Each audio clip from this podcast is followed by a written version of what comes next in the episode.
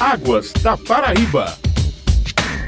A Sala de Situação do Governo do Estado, também conhecida como Centro de Gestão de Situações Críticas, monitora a variação climática de forma ininterrupta, possibilitando a prevenção de eventos críticos como secas e enchentes. Ela fica localizada em Campina Grande. E para falar sobre todo o funcionamento dessa sala de situação, hoje vamos conversar por telefone, respeitando os protocolos de enfrentamento ao novo coronavírus, com o gerente executivo de monitoramento e hidrometria, Alexandre Magno Teodósio de Medeiros. Muito bom dia, Alexandre. É uma satisfação tê-lo aqui no Águas da Paraíba. Muito bom dia, uma satisfação participar desse programa. O desenvolvimento do ambiente sala de situação se deu-se com um convênio com a Agência Nacional das Águas e desenvolvemos o trabalho do monitoramento hidrometeorológico de toda a Paraíba, tanto na parte de monitoramento contínuo como na parte de monitoramento de alerta, já que a ESA, ela informa aos tomadores de decisão, no caso mais particular, governo do estado, prefeituras municipais, defesa civil, sobre qualquer ocorrência extrema, tanto na parte de meteorologia, o impacto maior às populações são as chuvas, como na parte de recursos hídricos, que seria elevação do nível dos rios ou algum manancial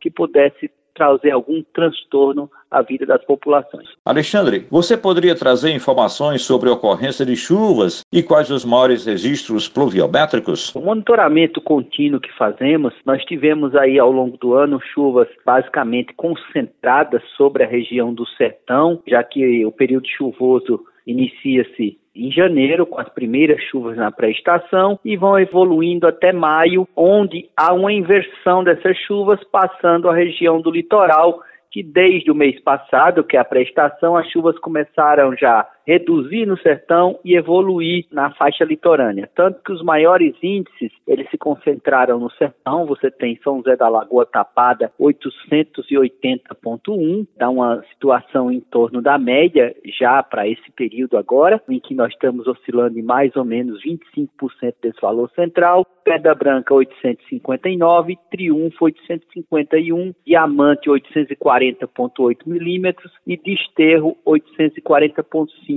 esses índices todos é próximo à média histórica e que evoluíram favoravelmente. Tivemos aí uma razoável situação em todo o sertão, em que as chuvas fizeram elevar o nível de vários reservatórios, encontra-se numa situação favorável. Já no agreste brejo litoral, as chuvas estão evoluindo gradativamente, estamos aí caracterizando 10 dias do segundo mês mais chuvoso, em que eu tive vários índices sobre a região. Podemos citar aí Alhandra 765.9, João Pessoa em Mangabeira 721.3, João Pessoa também na região de Marés, onde fica a barragem 715, e Bahia 671.7. Índices ainda que não caracterizam ainda um período chuvoso acima da média, mas estão dentro da média histórica e é um bom para o início das chuvas, já que temos aí todo o mês de maio, junho e julho, que é o mês mais chuvoso da quadra chuvosa.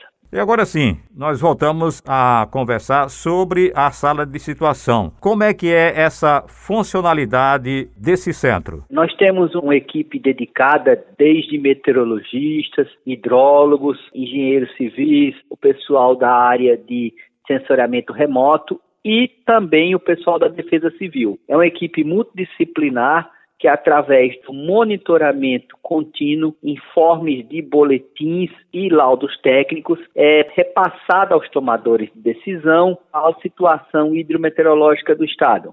A exemplo, nós temos tanto a previsão do tempo quanto um alerta de previsão do tempo. A qualquer ocorrência que possa relacionar a impactos de chuva intensa sobre os grandes centros é informado a um grupo por e-mail, quanto WhatsApp, quanto ligações diretas, em que é feito esse feedback para que eles possam tomar as devidas decisões. Falar um caso extremo, quando se dá um aviso de uma chuva intensa na Grande João Pessoa, por exemplo, a Defesa Civil é comunicada e faz o que? Tanto a retirada de populações de área de risco, como monitora continuamente esse nível das chuvas para que áreas, por exemplo, ruas sejam interditadas, para que não tenha o prejuízo no trânsito, a população, como eu disse, seja relocada para as outras áreas, áreas de risco sejam monitoradas mais intensamente, como também nós temos aí um monitoramento de alerta hidrológico, em que são monitorados 11 pontos de risco na Paraíba, são os pontos de maior prioridade, nos rios que apresentam maior risco de inundação. Então, nós fazemos esse monitoramento 24 horas com equipamentos automáticos, né? São estações hidrológicas automáticas. Cada hora faz um monitoramento contínuo desse rio e informa sobre a situação, o status, para que também os órgãos governamentais, né? exemplo do governo do estado,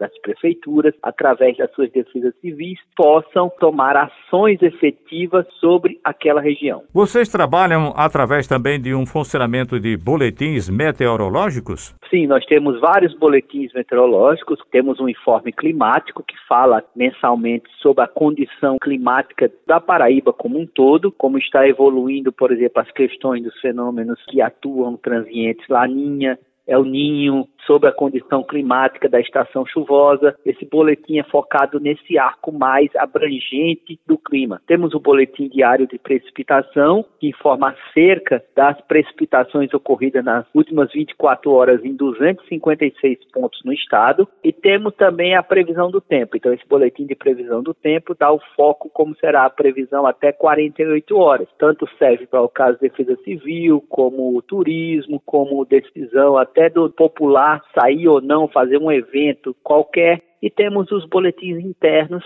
que dá um enfoque aos tomadores de decisão, como os avisos, alertas meteorológicos, as informações que são divulgadas, inclusive em regime de plantão de 24 horas. Qualquer condição anômala, existe uma equipe de plantão, tanto de meteorologistas como hidrólogos, que atuam 24 horas, sábado, domingo, feriados, e nós temos essa rotina, segurança e apoio às ações de governo. Ô Alexandre, existe também na sala de situação o monitor da seca? E como ele funciona? Monitor da seca também é uma ação da AESA e Agência Nacional das Águas, e agora com um grupo dos nove estados do Nordeste, e que monitora a evolução mensal das áreas de seca. São índices tomadores que tanto levam em consideração a chuva, como a evolução das plantações, como a condição hídrica de cada município. Então, com isso, esses tomadores de decisão são pontos que são levantados em um mapa geoespacial e delimitada áreas em que essas áreas mensalmente pode tanto avançar, expandir o seu espaço quanto a seca ou não seca, como também os índices de seco, muito seco, sem seca. Então, esses índices variam também mensalmente nós acompanhamos para que a longo prazo, inclusive que a Defesa Civil alimentada também dessas informações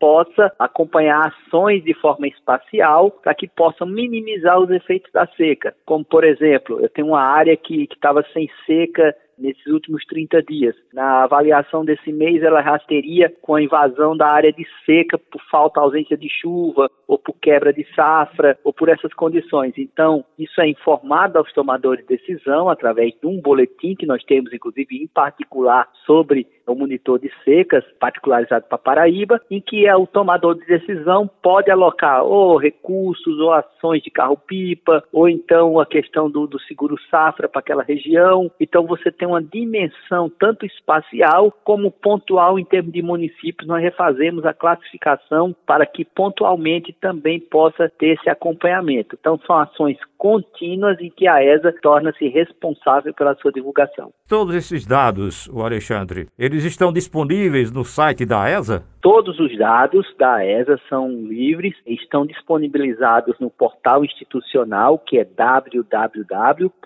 aesa.pb.gov.br,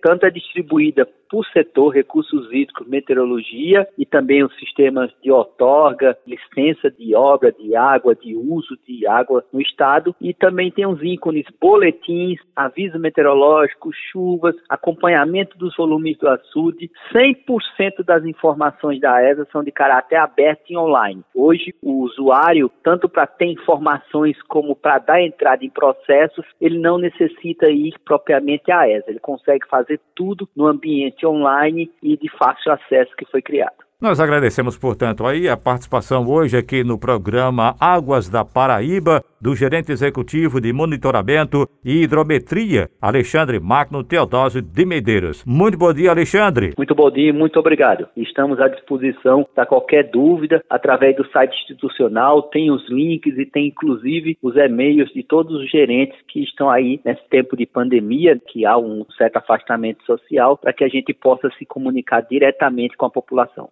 Até o próximo programa. Águas da Paraíba.